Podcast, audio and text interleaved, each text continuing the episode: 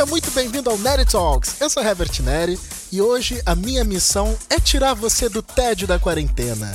Acabaram as séries do Netflix? Já não tem mais o que assistir? Haha, você vê o lugar certo. Duvida? Então vamos lá. Vamos começar o Neri Talks. Mas antes da gente começar esta balbúrdia, o meu conselho é: fique em casa. Se você pode ficar em casa, não desperdice esse privilégio e de preferência fique a ouvir a nossa programação. Então, sem mais delongas, vamos ao que interessa. Vamos às notícias do dia.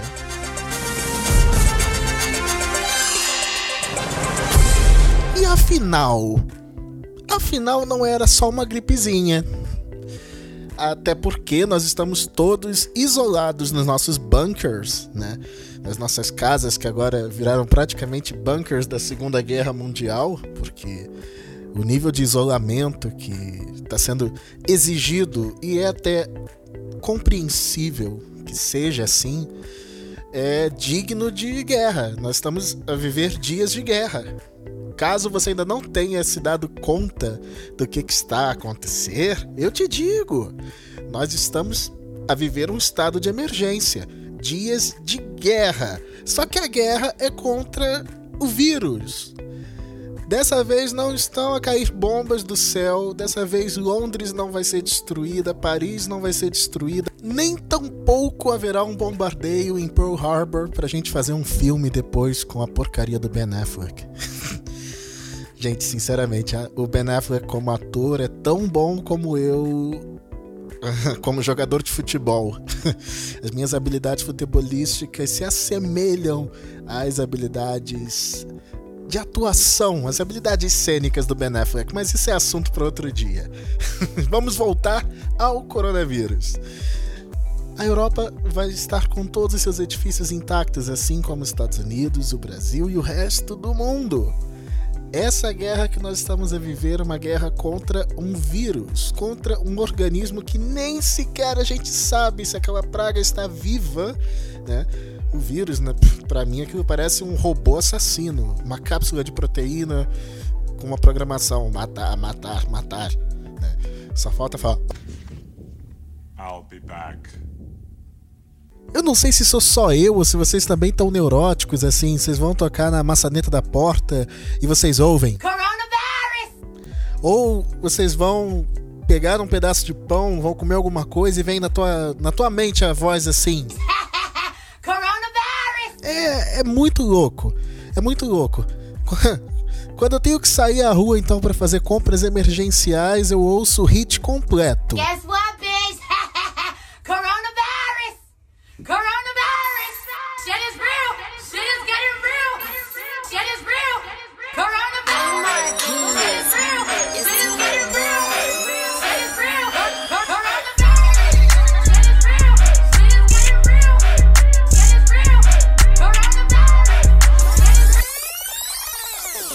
Grande erro achar que só pessoas idosas vão morrer com coronavírus. E ainda que fosse. Ué, só porque são idosos não são mais pessoas? Ninguém tem que morrer. Existem sempre dois lados. Atenção, amiguinhos, vou contar um segredo. Sempre, sempre, sempre uma história tem no mínimo dois lados e se calhar um terceiro. Então, por um lado você tem uh, os gráficos que todos os dias vêm nos amedrontar, né? Todos os jornais postam aqueles gráficos para nos amedrontar. Né? Os gráficos da morte, né? a curva logarítmica da morte. E aí você tem que considerar algumas coisas. Aí vem uma Coreia do Norte e, e fala assim: ah, aqui não tem nenhum caso de coronavírus. Né? Não tem coronavírus. Mas também não deve ter nenhum teste. E se tem, a gente não sabe, o país é fechado. No Brasil, assim como aqui em Portugal, muitas pessoas nem chegaram a ser testadas. Obviamente, não há testes disponíveis para toda a gente, isso é óbvio. Guess what, bitch? Coronavirus! Coronavirus!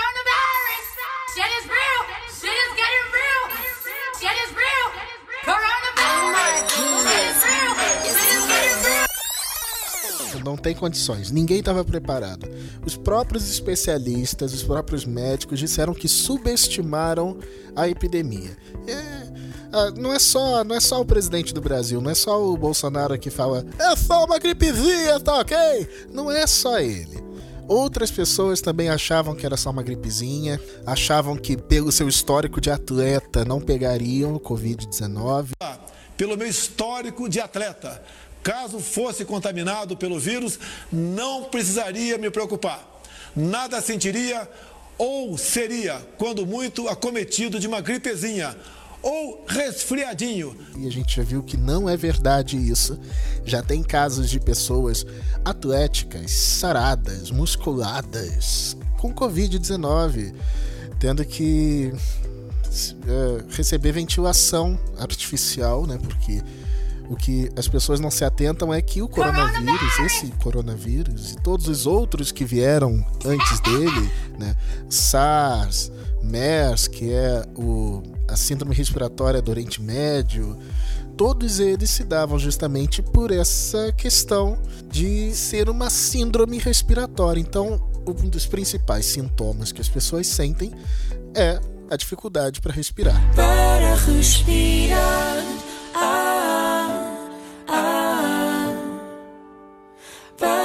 Respirar. Ah, ah. E você vê que os casos estão aumentando, mas você também vê que não correspondem à realidade. Pode haver muito mais. E isso tem deixado as pessoas que não pegaram o coronavírus, assim como eu, felizmente não fui infectado, espero eu que não seja. Tem deixado essas pessoas doentes da cabeça. É agonizante você acordar às 7, 8, 9 da manhã e você abre o jornal e tudo que você vê são esses gráficos com curvas é, de mortes e infecções e tudo mais. É, é horrível. Isso está fazendo muito mal para o psicológico das pessoas. As pessoas estão ficando doentes da cabeça. Doentes de espírito, doentes da cabeça, doentes emocionalmente. E essa situação de isolamento social tá deixando a gente louco. Ai, cale-se, cale-se, cale-se, você me deixa louco!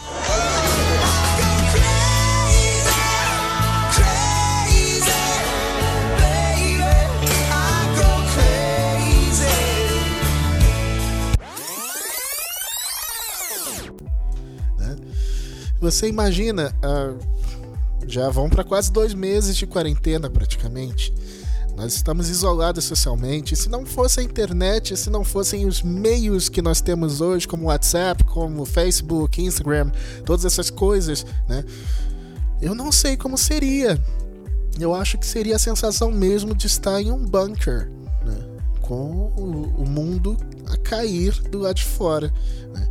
Como eu disse anteriormente, em vez de bombas, né, chuvas de vírus. Mas a coisa é muito séria. A gente não sabe quando isso vai acabar.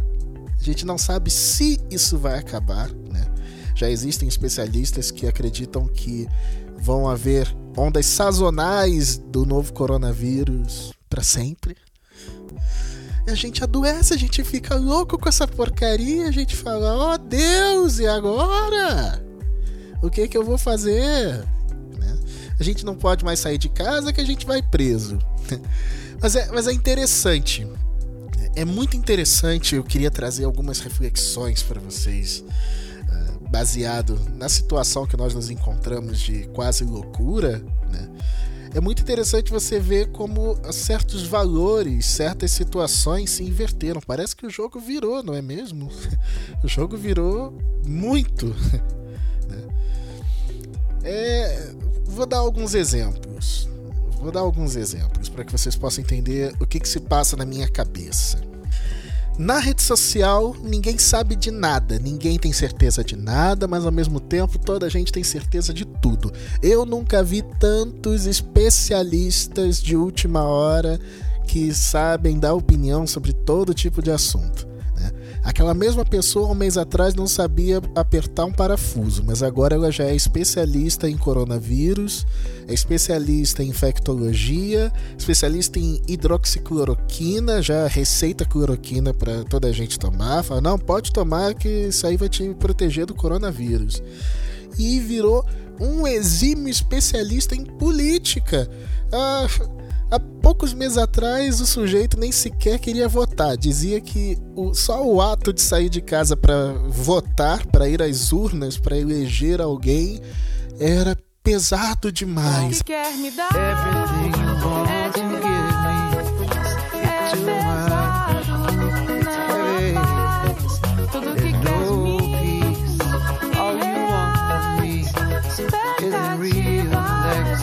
Ó, a gente indo pro buraco agora. Fallen. Toda gente. Vamos lá, Covid-19. Que alegria, senhores, que alegria. O mundo vai acabar e ela só quer dançar. É dispendioso demais e que nada ia mudar, mas agora é um especialista político incrível como é que a pandemia transformou uma, um monte de imbecis em gênios. É, é fantástico.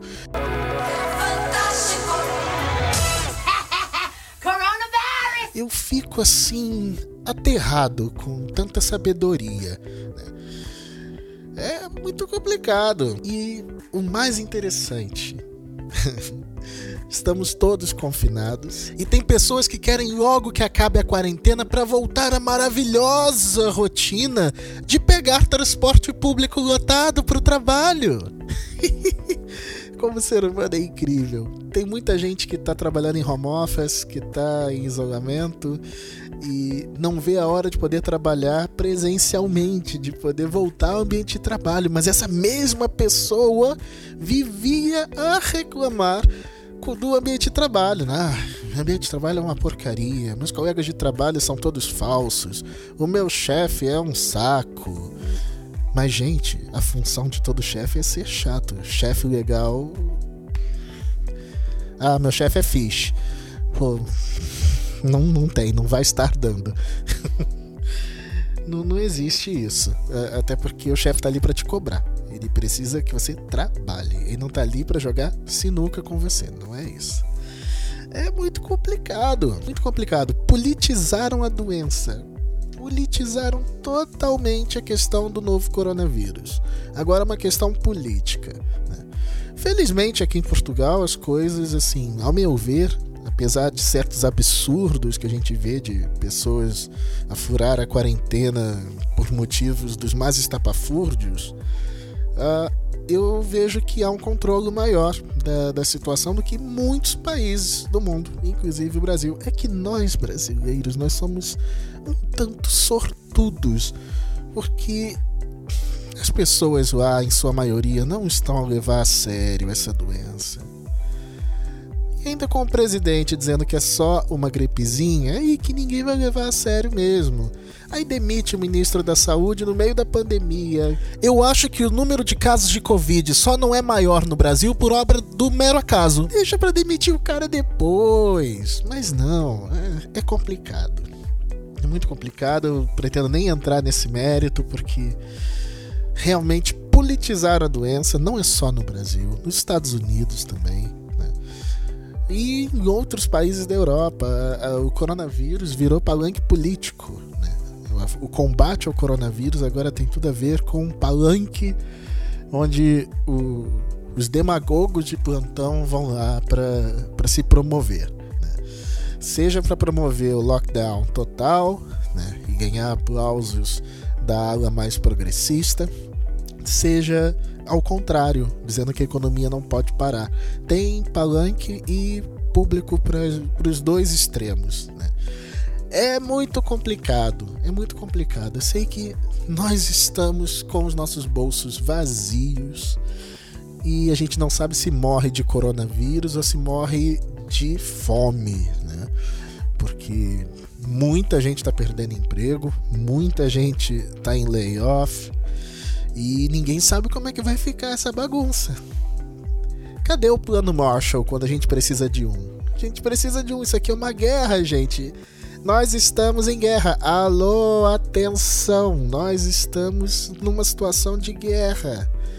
A gente precisa de um plano de recuperação econômica. Cadê isso?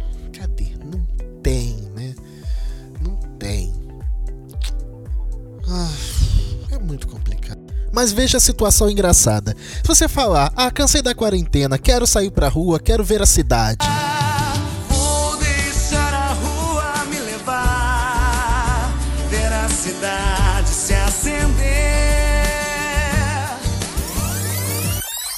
Aí vai você ganhar as ruas da cidade e você pensa: eu não, não tenho vontade mais de ficar isolado dentro da minha casa, eu preciso de fazer a minha higiene mental, eu vou sair. Você corre risco de ser preso, né? O cidadão de bem pode ser preso porque está a colocar em risco a segurança nacional né, através de descumprimento das medidas sanitárias. Mas quem está preso na cadeia, na prisão, por assalto, estupro, roubo, agressão, latrocínio, etc., vai ser liberto.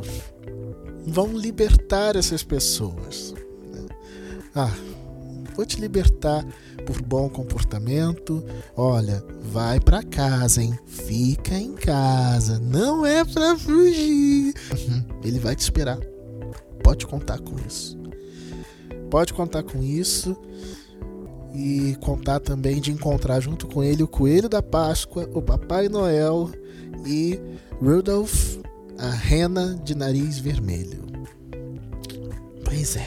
É, essa quarentena com certeza ou vai nos deixar loucos e doentes da cabeça, ou vai nos trazer qualquer outra sequela que a gente ainda nem sabe.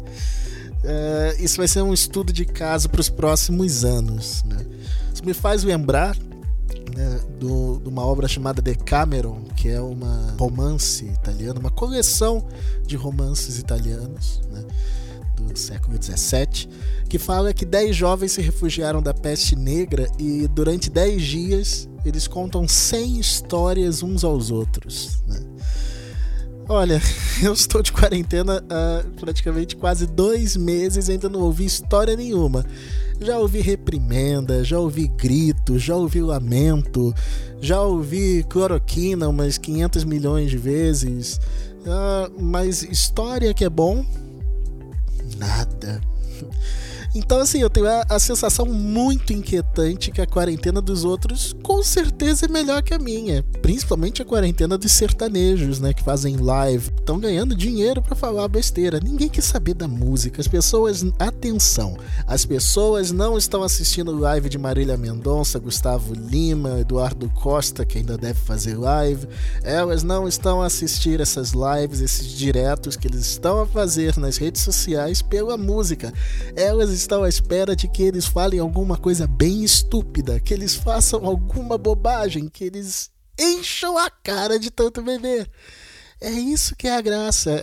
Acabou o Big Brother no Brasil agora, então eles precisam de outra, outro pão e circo para brincar, né? E deve ser as lives. Pelo menos uma coisa de bom, vai. Eles arrecadam alimentos, fazem arrecadação também de dinheiro para combater o coronavírus. Se esse dinheiro vai onde tem que ir, aí eu já não sei. Mas pelo menos eles estão fazendo alguma coisa. Né? Então a quarentena desse pessoal é muito melhor do que a minha. Olha, eu, eu fico até deprimido quando eu vou navegar no Instagram. As redes sociais estão cheias de vídeos maravilhosos feitos por gente que está em casa impecáveis a dançar, a fazer ginástica, a ter ideias diversas, a produzir livros, a compor canções. No máximo que eu tô a fazer de diferente da minha quarentena é varrer, limpar o quarto, coisa que em dias normais eu não fazia, né? confiava essa tarefa a outra pessoa, mas agora sou eu que tenho que fazer, né? É, é fantástico. A quarentena alheia, a grama do vizinho é sempre mais verdinha do que a sua. E a quarentena alheia parece que é mais fixe, mais formidável do que a minha. Aí você vê que há até quem vá à janela entoar belos cânticos pros vizinhos, cada um na sua varanda. Mas eu só sei disso porque. Bom, alguém repassou para mim no WhatsApp e disse: se você não repassar para outras 10 pessoas, você vai morrer até o Natal. Coisas do tipo. Aí eu olho para minha casa e não acho sequer um cantinho decente para gravar um vídeo, nem fazer live, nada de direto. Eu- fazer uma live ou gravar uma conversa no Skype, ou há uma pilha de livros, as- assim, nas prateleiras, ou tá tudo uma grande bagunça, apesar que uma vez eu fui fazer live e disseram pra mim que talvez não fosse a melhor hora, né, de mostrar dons e talentos na internet. Mas toda a gente tem cenários incríveis, as lives são super bem produzidas e tal. É só na minha vez que nada dá certo, que o Instagram tá instável, que o áudio tá uma porcaria, que dá lag. No Decameron, esses 10 jovens ah, contaram essas histórias maravilhosas e até agora eu não tenho história maravilhosa nenhuma pra contar, né? Muitas pessoas disseram pra mim que a quarentena era uma ótima oportunidade para ler livros, para colocar em dia todos os clássicos russos, ver as séries do Netflix, no Amazon Prime, ah, colocar em dia tudo que tivesse em atraso, aproveitar para fazer até uma retrospectiva da história do cinema. Uau! Ia ser uma espécie de regresso a um tempo mais lento, uma mistura de século XIX com acampar, fazer campismo à volta da assim de uma fogueira. É, ia ser uma coisa assim, tipo umas férias culturais, um híbrido entre Humberto Eco e São Francisco de Assis, vai. Né? Até porque, né? Ia ser aquela coisa de adquirir cultura, levando uma vida simples, né? uma vida franciscana. Ai, que engano. Ai, ai, ai. Ai, ai, ai. Nada disso me aconteceu até agora. É, cada vez mais na internet você tem o quê? Livros, espetáculos, tudo de graça. Agora tá tudo de graça. Até o, até o site pornô tá de graça agora. Então, pra quem gosta desse tipo de coisa, a quarentena vai ser muito bem aproveitada. Vai lá, vai ser feliz. Né? Mas as pessoas só vão ao computador mesmo para verificar o número de infectados, para ver se isso acaba logo, para ver se a gente consegue voltar ao tempo em que a gente não tinha tempo para aproveitar essas oportunidades culturais, né, que, que a internet agora está a trazer para cada um de nós. As pessoas estão com saudade da agitação, estão com saudades da correria, com saudades de não ter tempo para absolutamente nada. Isso é que era bom, quando a gente não tinha tempo para nada. Saía de casa às 5 da manhã, chegava às 11 horas da noite. Você nem via os seus filhos direito, eles cresciam, você nem sabia, né? É- era algo incrível, fantástico, né? Mas a, a quarentena está ensinando muitas lições, mas a maioria de nós não vai aprender absolutamente nada. E eu não tô a dizer que a gente não vai aprender somente os cursos online, os e-learnings da vida, não. Ah, a gente é cabeçudo, né? A gente não aprende as coisas que tem que aprender. Fui enganado, me perdi completamente. A gente, infelizmente, só aprende pela dor. Não, você não está louco. Era a voz do Crivella. Sim, eu sei. Que deboche. Faz parte da minha personalidade. e por isso que a gente vive se lixando. É por isso que as coisas vão e voltam e a gente não aprende absolutamente nada, né? Minha vozinha dizia que errar uma vez é totalmente compreensível, é algo que é inerente ao comportamento humano, mas quando você erra a segunda, a terceira, aí já. Aí quer dizer que você já tá apegado àquilo, né? Você já tá fazendo de propósito. Você come capim porque gosta e puxa a sua carroça por esporte, né? Para manter o, o shape, para manter a forma física. Puxar uma carroça assim, comer 3 kg de capim de manhã, né? Dá uma energia. É melhor que sucrilhos Kellogg's. É maravilhoso. Desperta o tigre em você, ou o jumento, né? Vai saber. Né? E essa, por falar em jumento, né?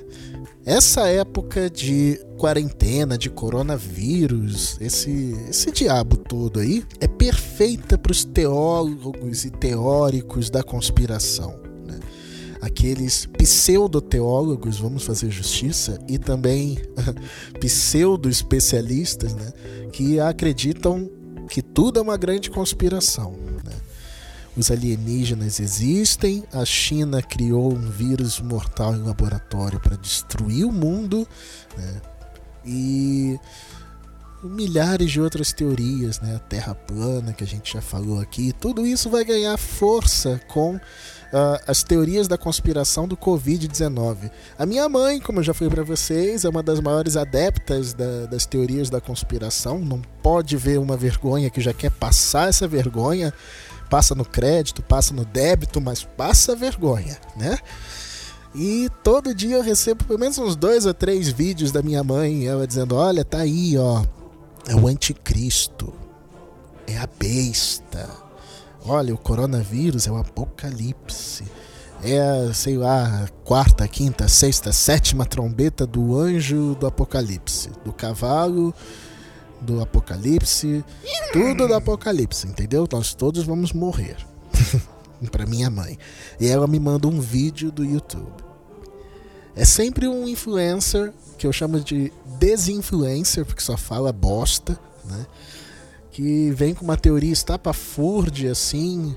Uh, agora inventaram que existem mensagens subliminares numa propaganda antiga da Cartier. Eu assisti aqui umas 500 mil vezes, eu não vi absolutamente nada, mas os teóricos da conspiração acham no avião do Santos Dumont o coronavírus. Eles acham tudo lá, né? É, é muito complicado. É muito complicado. A ciência realmente está ficando de lado. Né? As pessoas estão deixando de lado a ciência para ouvir o youtuber, para ouvir o influencer, porque o influencer que sabe das coisas, o influencer que é top, o influencer é sensacional. Né? Para que estudo científico? para que uma análise ah, antropológica, teológica, filosófica, científica? Para que isso? Joga isso tudo fora. Esses médicos que passam 10 anos a estudar sabem de nada. Esse povo que fica estudando, historiador, antropólogo.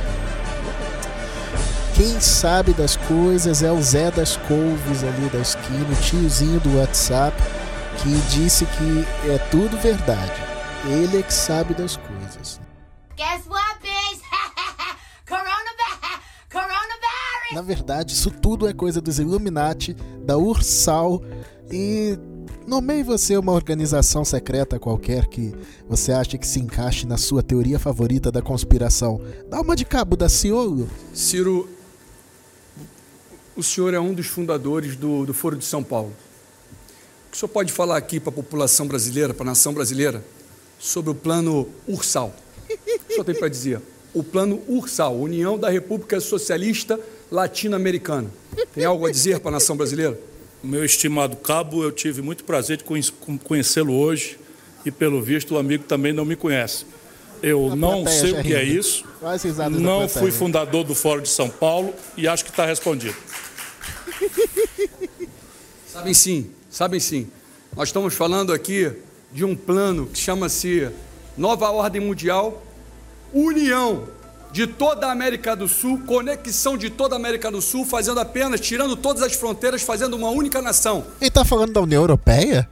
Poucos ouviram falar disso e vai ser pouco divulgado isso. Eles sabem do que nós estamos falando. Quero deixar bem claro que no nosso governo, o comunismo não vai, não vai, ter, não vai ter vez. Olha só, nós estamos num momento que é muito importante para a nossa geração futura. Nós estamos num momento decisivo da, da humanidade. E do Brasil sai o grande avivamento. Do Brasil sai uma verdade. Existe um cenário de morte vindo para todo mundo, do, de toda direção. Por quê? Porque chegou um momento, irmão, acredita nisso. Chegou um momento que não tem mais para onde crescer. Existe um, o, o PIB global, ele chegou num teto, não tem mais para onde crescer. Como é que eles atuam? Como é que as 13 famílias mais ricas do mundo atuam? Eles pegam as suas famílias, vão para um abrigo subterrâneo e começam a, soltam guerra, soltam epidemia. Isso, isso é ciclos da humanidade. Isso acontece de geração para geração. Nós estamos com 8 bilhões de, de, de homens e mulheres espalhados pelo mundo. Eles vão provocar o caos, eles vão trazer o caos. Isso é um fato. Acreditem nisso. Gente, que medo do Cabo da Ciolo. Essas palavras do Cabo da Ciolo durante o debate presidencial de 2018 e também nos vídeos que ele publicou naquela época no YouTube estão causando assim um frenesi sem tamanho nos teóricos da conspiração que dizem Cabo da Ciolo sabia das coisas. Ele profetizou a pandemia do Covid-19. Será? Eu, eu, acho que eu vou lançar até uma brincadeira no meu Facebook, né? Crie sua própria teoria da conspiração de acordo com a data do seu nascimento. Qual teoria da conspiração é você? Você vai escolher lá o dia, o mês, o ano e vai dar, sei lá. Você pode entrar nas nossas redes sociais, né? No Facebook, Nery Talks PT, facebook.com.br Nery Talks PT, ou no Instagram, Nery underscore Talks, e deixa lá nos comentários a sua teoria da conspiração favorita. Né? E nessa época elas estão proliferando. Eu sinceramente não sei o que é mais mortífero, se é a proliferação do coronavírus ou das teorias da conspiração, das fake news, da desinformação. Eu não sei o que mata mais, viu? É muito complicado. Acho que é uma disputa, é um duelo de titãs. E a minha mãezinha adora isso, então eu já não sei mais uh, onde eu coloco tanto vídeo, né, tanta fake news que a minha mãe partilha nas redes sociais né, e manda tudo para mim. Por mais que eu diga, não é, não é, não adianta. Velho é assim, gente. Eles vão dizer, uh, você não sabe de nada. É, eu realmente não sei de muita coisa. Vamos, vamos falar a verdade. O que, que a gente sabe? O que, que eu sei? Quase nada. Sócrates tinha razão, é só sei que nada sei. Mas uma coisa eu sei. A gente tem que checar as coisas antes de sair por aí espalhando. Senão, a gente corre o risco de não só passar vergonha, mas fazer as pessoas ficarem muito mal. E com esse extremo desejo pelo fim da quarentena e a volta à vida normal, é que nós encerramos o nosso Nerd Talks de hoje. Eu espero que eu tenha conseguido cumprir a minha promessa de tirar você um pouco do tédio nessa quarentena. Siga a gente nas redes sociais, Nerd Talks PT no Facebook e Nerd Underscore Talks. Nós nos vemos na semana que vem e eu espero que vivos. Tchau!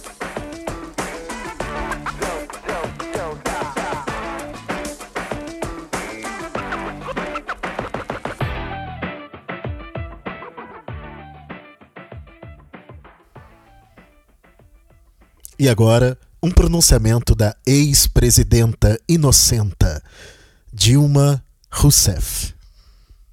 É, é, esperto, um vírus que chega devagarzinho, fica tem um tempo de incubação significativo e pode, portanto, surpreender.